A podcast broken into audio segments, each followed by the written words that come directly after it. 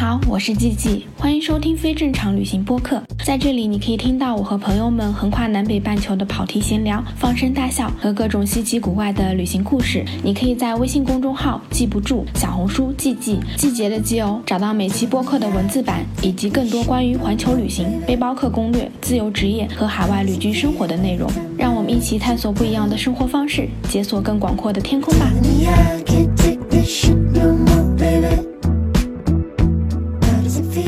大家好，我是季季，我是 Diane。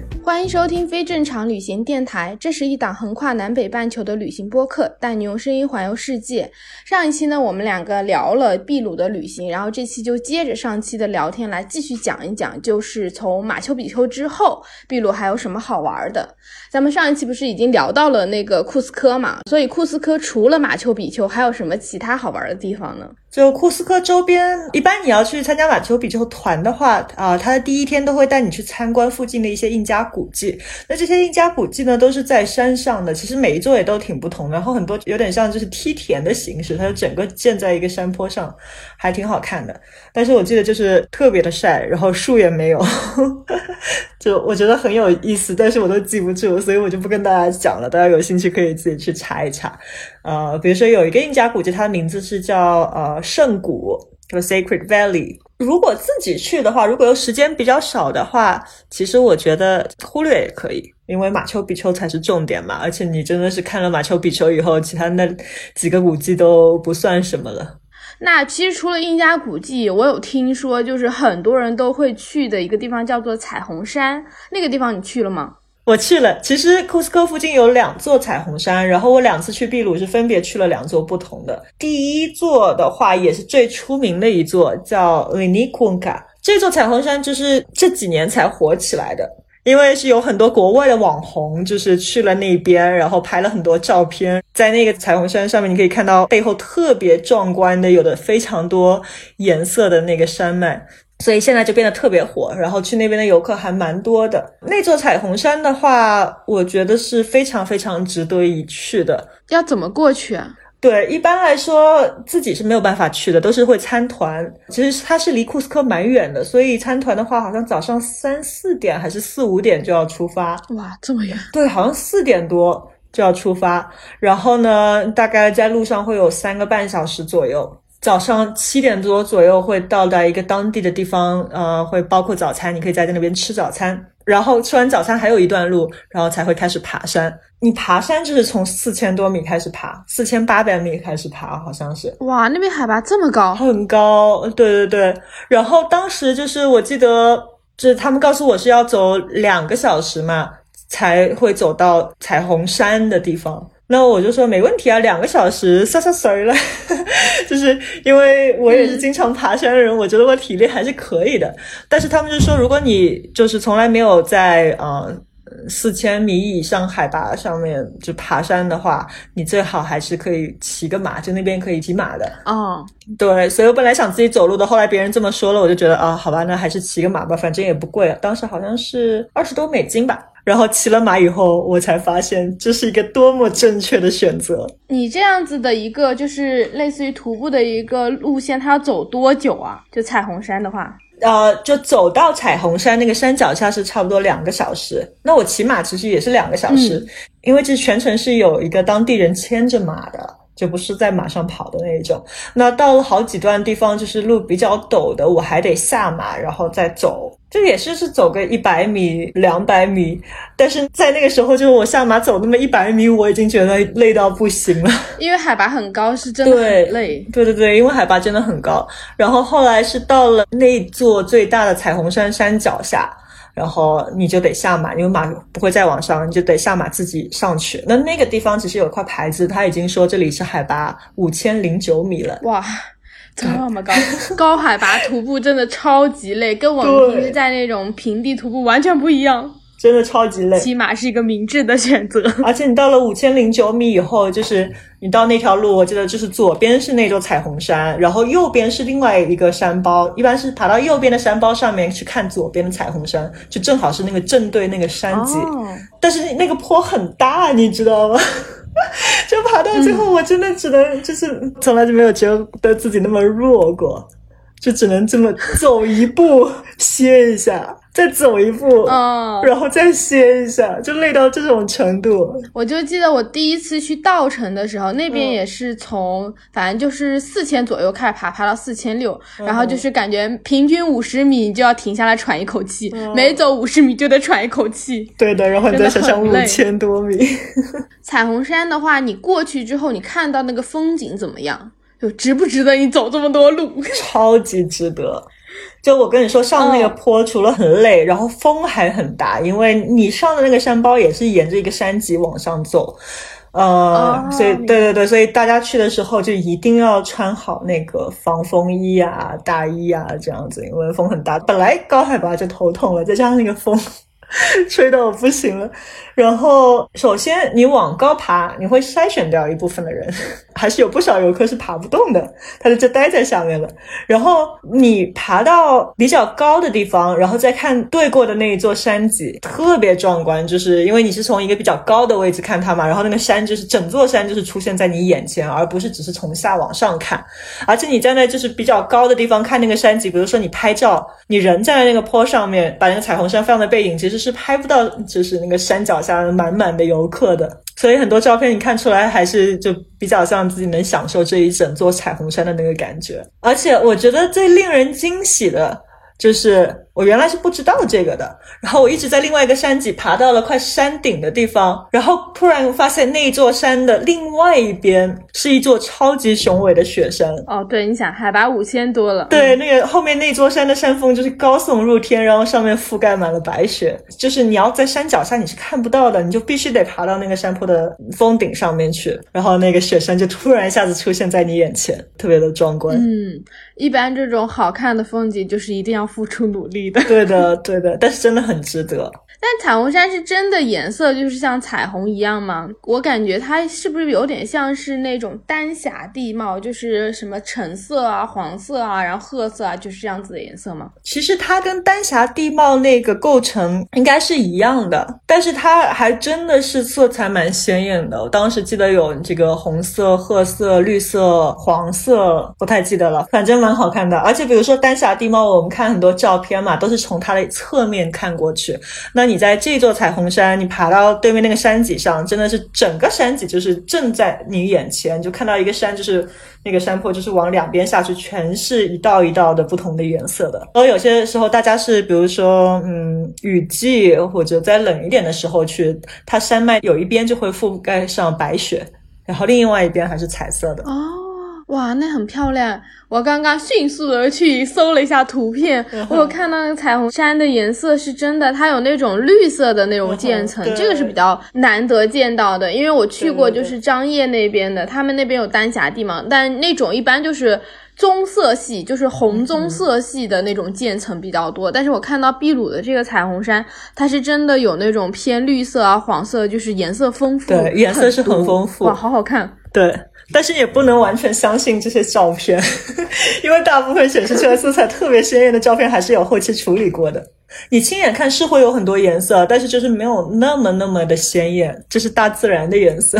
我记得你有说你去过另外一座彩虹山是吗？对，我第二次去秘鲁的时候是去了另外一座彩虹山。那另外那一座彩虹山呢是叫 Bagoyo，然后也有不少的团会去这一座彩虹山。其实知名度并没有第一座那么高，但是我也蛮推荐的。就是比如说，就是你第二次去秘鲁玩，或者说你已经去过第一座彩虹山了，你还有精力的话，呃，你可以去一下第二座。还有第二座彩虹山的另外几个好处，就是说它没有第一座彩虹山那么难爬。就是它的话，其实也是离库斯克三个多小时，但是你到了那个彩虹山以后呢，基本上就只要走个四十五到六十分钟，不像第一座山你要走两个小时。那好很多，对，好很多。因为我真的记得第一座山就是。我上山的时候我是骑马的，但是下山的时候其实是我自己走回去的。那其实已经都是下坡了，哎呀，当但是真的还是走到头痛欲裂。当时就是走着走着又开始下雨，然后那个雨又变成雪，你知道吗？又特别冷。然后回去上到车里面以后，我头还疼了两个小时，就别人给了我头痛药什么的，我我后来吃了才睡着了，才感觉好了一点。那第二座彩虹山的话，其实海拔也很高，也是在四千八百米以上，就是它。没有到五千米。就你知道，高海拔的地方，每升高一百米，其实差别都是非常大的。嗯，对的。而且第二座彩虹山就是坡都比较平缓，没有太多的上坡，或没有那么大的坡度。所以如果就是大家已经很累了呀，或者呃家里有年纪稍微大一点的，可以选择第二座山。但第二座山看过去的风景怎么样呢？就是两个比较，哪一个风景更好一点？其实都蛮好的，虽然我觉得最壮观的还是第一座，所以首选第一座。嗯，就第一座彩虹山，你只能看到一座彩虹山，但是是很大很大的一座。然后第二座彩虹山的话，其实你是可以看到三座不同的彩虹山，就基本上你从出发的地方开始，你就可以看到有彩虹山了。一路上可以看到不同的彩虹山，然后可以看到一些就是山顶上有一些奇山怪石，有点像火星还是那种感觉，挺有意思的。但是你要往上爬蛮多的，如果想看到那个怪石群的话。嗯，这个彩虹山的话，更多的就是从侧面看过去，颜色其实差不多，两座彩虹山。对，而且还有一个好处就是第二座彩虹山其实更自然一些，因为知道的人比较少嘛，就不像第一座游客那么多。那我记得我们当时去的时候，好像基本上就我们这一个团，大概。十来个人就没有看到什么其他太多的游客。一路上啊，那个车开过去，我们都可以看到很多的羊驼啊，在路边。呃，这还是比较接近原生态的。那很棒哎，大家就可以根据自己想要去的选择你自己喜欢的那个就可以了。对，我觉得两个都蛮有意思的。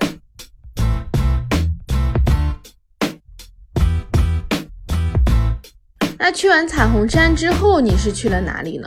我后来我是订了一个呃 T T 卡卡湖的一日游，我是提前订的。然后那天后来我自己坐了一个就是夜巴，就是夜晚的大巴，然后早上六点钟左右到达普诺，就一个小镇，就在那个 T T 卡卡湖边的。那大巴是大概五六个小时，所以第二天早上一早六点钟就到了。那其实。到了普诺下车以后，就有非常多的当地旅行社是在揽客的，然后价格都特别特别的便宜，直接可以就带你到那个港口，然后坐船去提提卡卡湖。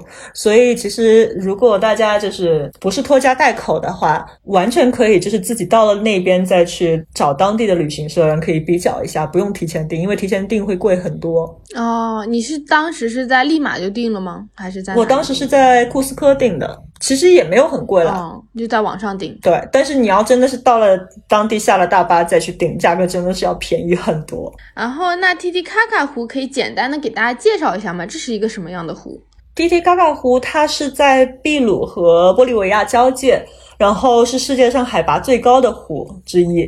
就有四千多米，好像，呃，那个湖上面就是有有不少的浮岛，就当地人用芦苇搭在一起，然后就变成一个个漂浮的岛，然后他们就住在那些岛上面，然后把房屋也建在那个岛上面，还是蛮有意思的。哇！所以你要是参加一日游的话。你就坐这个船，然后这个船会开过很多很多的，就是长满芦苇的地方，你可以去参观几个浮岛，在这些浮岛上面就有一些当地人还是穿着这个民族的服饰，会在这个浮岛上给你唱歌啊，然后编织做一些当地的那些手工艺品啊，你可以跟他们拍照什么的，还蛮好玩的。虽然这些有一些比较针对游客的项目了，但是我觉得还是蛮有意思的。对。我有看到那个 T T 卡卡湖的那个，就你说那个浮岛，真的很特别。对，就是他们真的是这种搭起来就在上面住，因为我想象中那种就是不是可以长期住的，就很像是玩一样的。但当地人是真的就在上面生活，是吗？对，然后那个岛就是大家一定要亲自去踩一踩，软软的，很有弹性。那个芦苇，哇，对。然后那边还有就是火烈鸟，我人生中的第一次火烈鸟就是在那边看到的。虽然只看到一只，但是它就在福岛旁边，就是一只鸟孤芳自赏，笑死。那你当时去那个 T T 卡卡湖的时候，你去了几个岛？呃，福岛好像去了两个吧，有大有小的。嗯，我记得我们去的时候是坐的是一个挺快的船，然后到了福岛之间，我们有坐一个那种像龙舟一样的船。龙舟，对，长得很像龙舟，就很像那个龙尾巴。呃，但是它是会比龙舟要宽很多啦。我记得当时还去了一个比较大的岛，那个岛就不是人造的了，就是天然的，就那个岛上面就是一座小山包，然后我们会就是徒步上山，然后那个岛的风景也是特别好的。哎，那提提卡尔湖是可以在那边住的吗？就如果你去那边玩，可以。我是没有住，但是我听说你可以找到一些啊酒店啊什么，他们是就在福岛上面的。住宿条件不是很好，但是很原生态，就是 会是一个非常不同的体验。对的，然后那个大岛上肯定也有一些住宿的，因为那个大岛上面就是我记得还有餐厅啊，还有一些木屋啊，很多的店。然后我们吃中饭也是在那个大岛上面吃的，风景超级的好。所以就等于你就参加了这个一日的那个团，然后玩了一下，其实就够了，对吧？就也不需要在那里待很久。看你怎么玩了，因为我第一次去的时候就是还是有工作的嘛，就是两个星期不到的时间把秘鲁差不多玩了一圈，所以我当时时间是很赶的。那我其实如果大家时间赶的话，就是用一天时间，其实差不多半天多的时间。然后他也有半天的团，但半天的团就不去那个大岛，只是去参观一两座浮岛。那时间多一点的话，你可以参加这个一日的团看看。但是如果你时间更多的话，就可以像我们之前说的，呃，找找就是在那种浮岛上面的小酒店，可以体验一下。那你从七七卡卡湖之后，你又去了哪里呢？我其实从船上下来就立刻坐了一辆大巴，然后去了阿雷基巴，然后大巴差不多是六个小时，所以到阿雷基巴的时候是。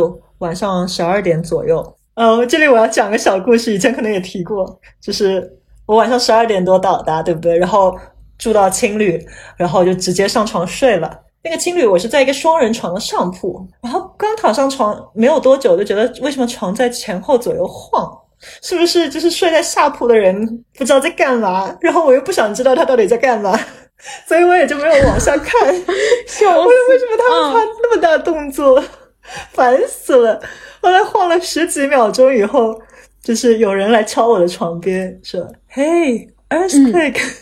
就是说地震了，地震了，让我下去，让我下床，然后我才突然反应过来，然后慌慌张张下床，然后一堆人就是出了房间，但是我们还是在二楼，然后大家都不知道要做什么，因为对我们很多人来说都是第一次经历地震。然后后来出了房间以后就不震了，过了一会儿就各自回房间睡觉了。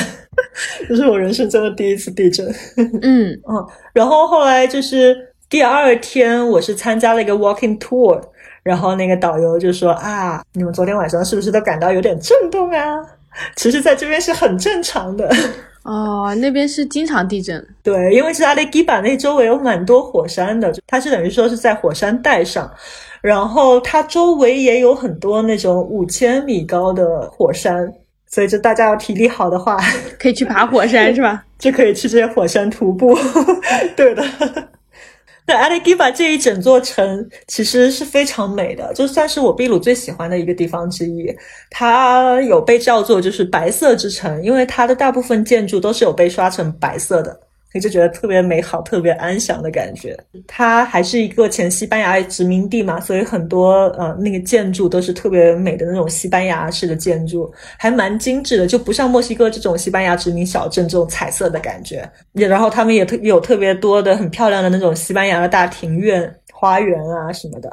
然后还有一个超级美的修道院，那个修道院特别大，整个修道院都是粉红色的，我记得就所有的墙壁都被刷成粉红色，超级建议大家去看一看。你在那个白色之城那边，你待了多久呀？那边其实我就待了两个晚上，不是很长时间。嗯，那你在这个城市逛一逛吗？就比如说体验一下当地的这些生活之类的。嗯，我在那边其实很恰巧的是，正好我在那边的有一个晚上是世界杯预选赛，然后秘鲁对哥伦比亚。那秘鲁好像其实已经在那之前很多年没有进入世界杯了，所以就是全国的人对这个比赛都是特别特别特别的热情。然后那天晚上，在这个城市的各个地方。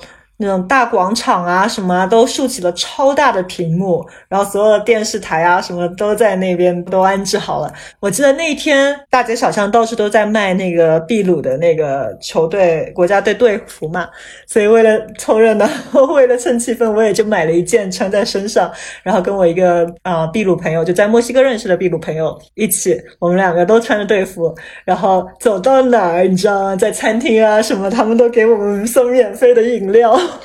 这么好，就是什么 pisco sour 啊，啤酒啊，对的。尤其我又是外国人的脸，然后别人看我还这么支持秘鲁球队，对不对？对我都特别特别的热情。那不是走一晚上可以免费喝一晚上饮料。差不多，然后那天晚上你知道吗？就真的全城人全部出动，都去看球，在广场上，在酒吧，在各个地方。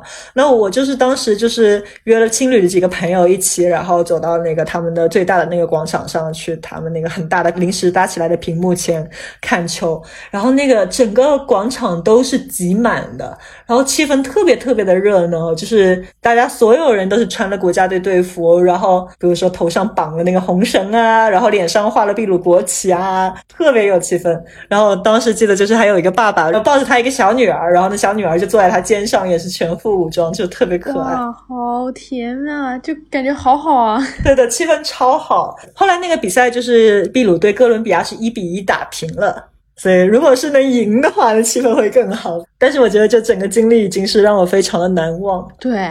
其实有时候就是去到一些地方，能够遇到他们什么节假日啊，反正这就这一类的活动，你就会很容易就能够体验到当地的这些风情，就这个真的是很难遇到的。对对对，但真的是当时全国都是特别关注这次比赛。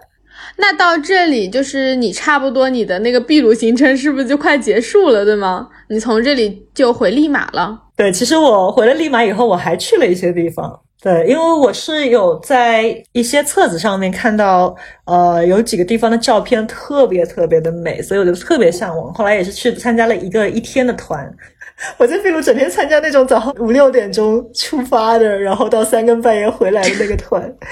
所以我后来是去了两个地方，一个叫巴拉卡斯，一个叫瓦卡奇纳。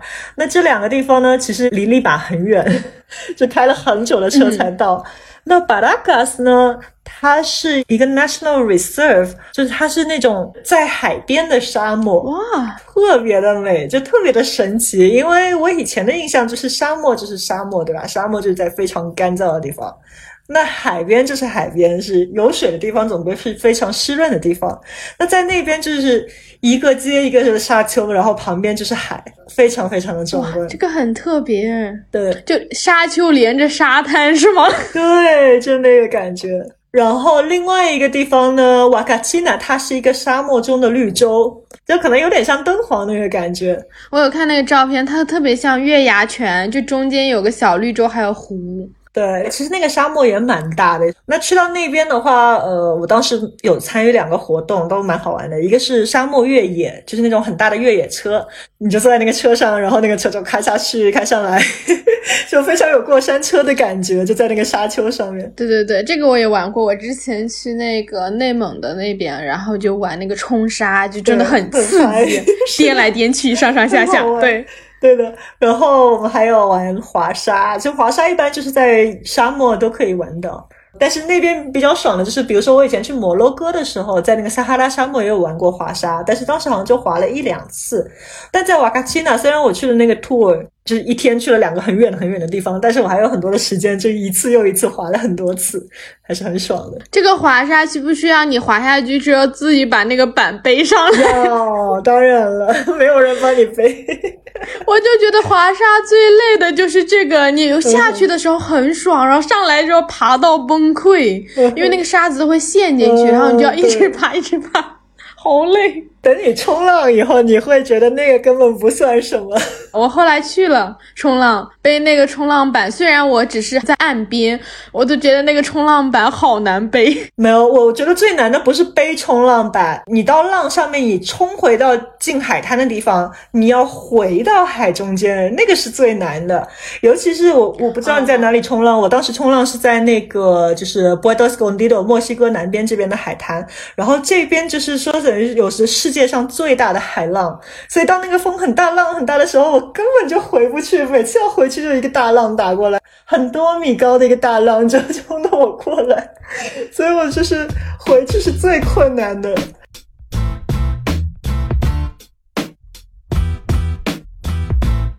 OK，我们回到秘鲁，回到秘鲁。对，秘鲁还有一个非常好玩的，就非常特别的，如果大家有时间一定要去的地方，就是亚马逊。因为亚马逊其实它非常非常的大，它有遍布好几个国家。那在秘鲁呢，我去的地方是呃伊基多斯，是在秘鲁的北边吧，算是。当时去的时候，呃，是跟了一个团，是四天三晚。那首先是到了伊基多斯那个城市，到了港口，坐了船，然后到达亚马逊中心地带。然后就住在那个森林环绕的一个酒店里面，但是蚊子很多。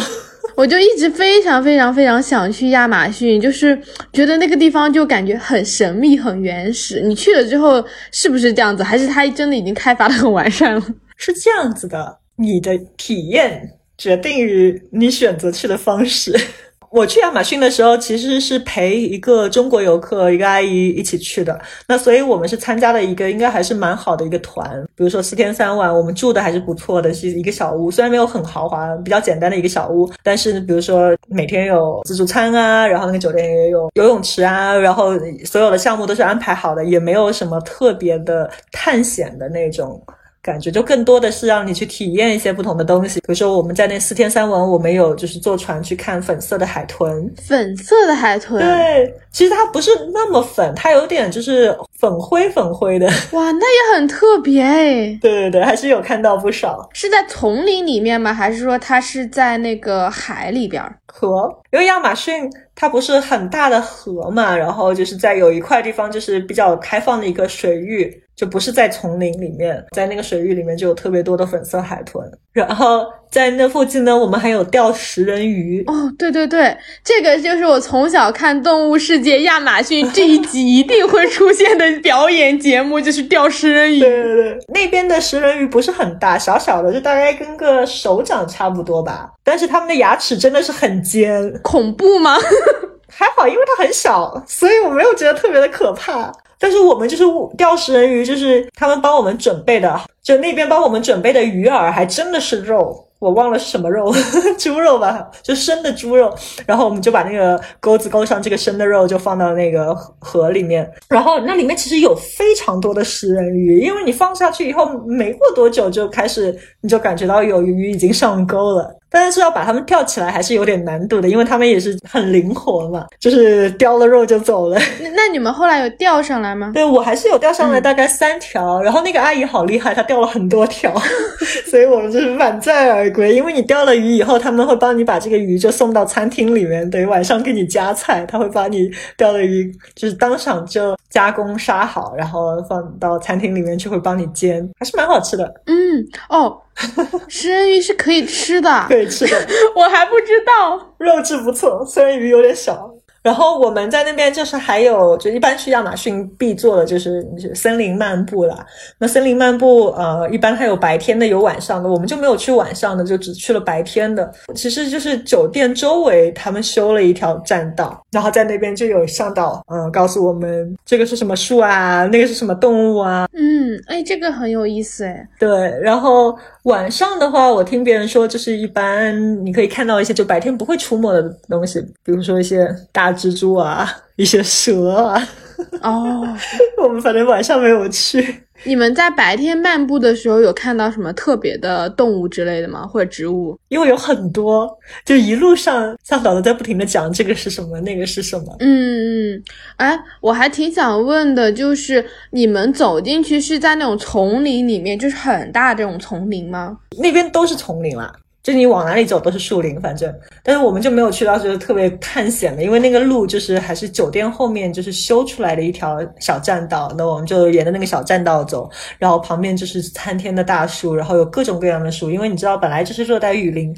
它们物种是非常非常丰富的，然后你在那边可以听到不同的鸟叫，然后可以看到各种颜色的鸟，还有一些虫子啊，然后一些植物。要提一下，就是森林漫步的时候，你一定要做好防蚊准备。就其实去整个亚马逊，你就得做好非常非常好的防蚊准备，因为那里的蚊子真的是多到你没有办法想象的。就有多少？我想知道。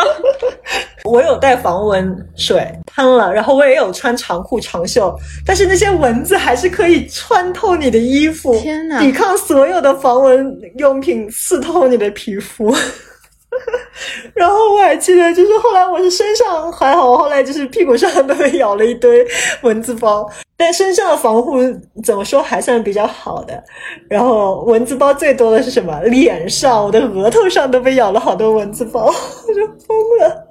天呐，所以大家去那边的时候一定要多买几种防蚊用品。就谁知道你买的那一种在那边有没有效呢？可能在其他地方是有效的，但是在那边就无效了。对，但是当地人他没有那种推荐之类的吗？他们怎么应对这个？哎呀，他们就是穿长裤长袖呗。然后好像就是你要被蚊子咬多了，你也就不觉得了。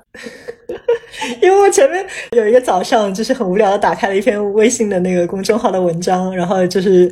他们有个人做了一个实验，就是他们要研究有什么方式防蚊会比较好的。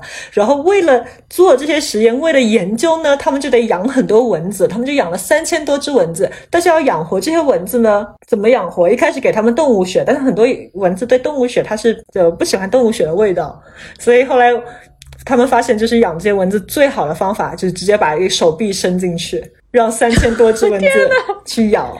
然后一开始真的是整手臂的包，然后又疼又痒，然后后来就已经没有感觉了，笑死！就是我觉得可能当地的人，一个是他们已经感觉不到痒了，而且啊，或者就是蚊子吃他们吃腻了。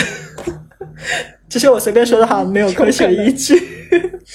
反正 anyway，就大家去那边一定要做好防蚊准备就好了。我记起来了，有那种专门户外的防蚊，那个特别贵，就大家可以去那种户外用品店去买，没准那个是更有用一点的。它有一些防蚊好像更毒一点。反正里三层外三层，你都要保护好就行了。就是你在衣服外面也要喷防蚊水。而且我感觉那种丛林里的蚊子是不是特别毒一点？毒倒没有觉得。几天就消下去了，但是就是特别多，对，而且你你想你是出现在那边的小鲜肉，所以我就特别愿意品尝你，笑死了。对的对。的，然后就在那边，我们还有就是去拜访一个土著的村庄，然后那个土著的村庄呢，它有很多就是土著人，就真的像电影里面看到那个野人那个样子，但我也不知道他们平时是不是生活就这个状态，就他们还穿的那种草裙啊，然后住在茅草屋里面，然后那边的就是。那边的老人还是用那个吹箭筒的方式打猎的。作为游客，我们都可以去尝试那个吹箭筒的方式打猎，就从一个竹子一样的里面，然后你吹，然后有一个东西会射出来，也可以射在对面的靶子上面，好像暗器啊。是的。然后那边还有一个小孩，就是他有一只超可爱的宠物。什么宠物？闪电先生。就是一只树懒，然后那个树懒就全程就抱着那个当地的小孩，特别可爱。哦，这也太可爱了吧！对的，然后就是你也可以去抱一抱它，然后跟它拍照，我就抱着它拍了几张照。好可爱，我也想养一只，但应该只能在亚马逊养一养。然后后来我们除了去那个村庄，然后还去到一个就是野生动物的救助所吧，或者避难所。然后他们其实是有救助一些野生动物放在那边养。但是那边其实也是很自然的状态，就不是像一个动物园一样。我记得也是坐船去到像一个小岛一样的地方，然后周围都是树，就是在那边的那些动物大部分都是自由自在的，就是你想爬树爬树，然后在草坪就草坪上，也没有在笼子里面。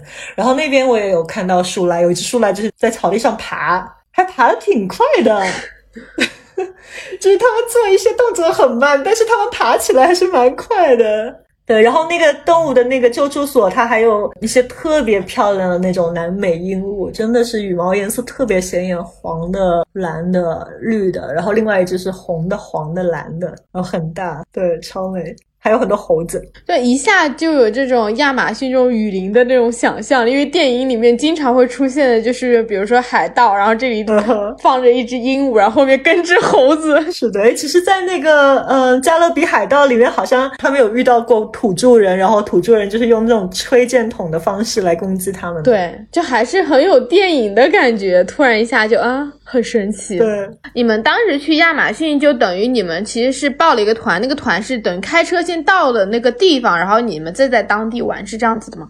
对，那个团其实是全包的了，等于就是从机场就先接了你到码头，然后码头坐船，然后坐船就直到直接到那个亚马逊中心，住在那个酒店，那个酒店也是全包的，然后去看这些项目也都是全包的。嗯，就等于进到亚马逊的交通方式是要坐船的，是吧？对，但是它的那种是哪种船？是那种小船还是那种大的？我们坐的船挺小的，然后好像我不记得了吧，就大概十来个人左右。但是其实亚马逊上面有其他的船，就是有一些是像嗯呃游轮的感觉，就不是很大的那种游轮，就感觉是那种特别特别精致的，然后大概有那么两层楼，然后都是特别美的那种玻璃房间。我看到过一辆，然后那种游轮应该也是可以，就是报那种游轮的 tour，就是你几天你都是住在游轮上面。然后从那个船上再去到不同的地方去参加一些不同的项目，哦，这个听起来也不错。但那个应该会贵很多对，，想想都贵。但是那种方式也蛮好的，我觉得会特别悠闲。你想你在一个玻璃房子里，又没有蚊子，你又可以看到外面一切自然风景。我也没有蚊子是重点是吧？对的，不过其实挺好玩的，因为我们住在那个酒店里，那个酒店也在树林里面嘛。然后那酒店周围都会出现各种不同的动物，就有些动物我是从来没有见到过，看到过有一只好像是叫南美野猪还是什么的，就特别憨，鼻子特别长。对，然后在那个酒店的路上，我记得有一次也是看到那种南美毒蛙，特别特别小一只，大概就大拇指最前面一节这么小，但是颜色特别的鲜艳，就是那个大红色，再加上蓝色，再加上黄色，特别美，但是特别特别的毒那种蛙。哇，听你讲这个，就真的有一种小时候看《动物世界》的感觉，就有很多神奇的这些物种啊，就是平常见不到的。我自己也是超级想去亚马逊的。我之前有一个巴西的同事，巴西那边也是有那个亚马逊的一部分嘛，然后他说他们有一次就是跟着当地人去七天，就在亚马逊丛林里面走，就是有当地的向导找当地的人，然后就一直走，就是徒步走，然后住在那种可能是打猎啊或者是渔民的那种小木屋里面，然后就走七天。但他说走七天下来，就可以在从里面看到非常多那种很原始的，嗯，那些动物啊，然后那些风景，但特别辛苦。他说走完之后就就是七天没有洗澡，也什么都不能干，就特别特别苦。但他跟我说那个特别有意思，就我还挺想去体验一下这种原始的感觉。对，因为我参加的那个团就是特别的休闲的一个团嘛，所以就是只是嗯体验一下，但是你住好吃好，就是完全没有任何受苦的地方，除了被蚊子咬。那其实蛮好的。我后来有一个就是在拉美玩的时候，学西班牙语的时候认识的一个瑞士小哥哥，然后他后来是也是自己去了亚马逊这一块，然后也是找了当地的向导，他就有特别多的那种历险的那种经历。然后有一次，他就跟着向导在那个树林里面走，然后你知道亚马逊有时候就开始下大雨，然后是超大的那个大雨，就会把所有地方都弄到像发大水那种感觉，然后那个水就越来越高，越来越高，然后他说那个水都已经到他胸口了，他们就在那个水里面，在那个树林里面走。我的妈呀！天哪，这就是真的探险了。对，然后他还有就是真的像电影里面一样坐那种小木筏到那种小小的水道里面去，哎呀，我觉得特别有意思。对以后有机会再去一次。嗯，对，这就是我想去的。我下次就是有机会一定要去体验一下这种比较偏探险的这种。原始的，对吧？对对对对，哎呀，真的好多地方都特别想去。我现在就是我们俩一录播客，然后就哎呀，这些地方都好想去，好想去。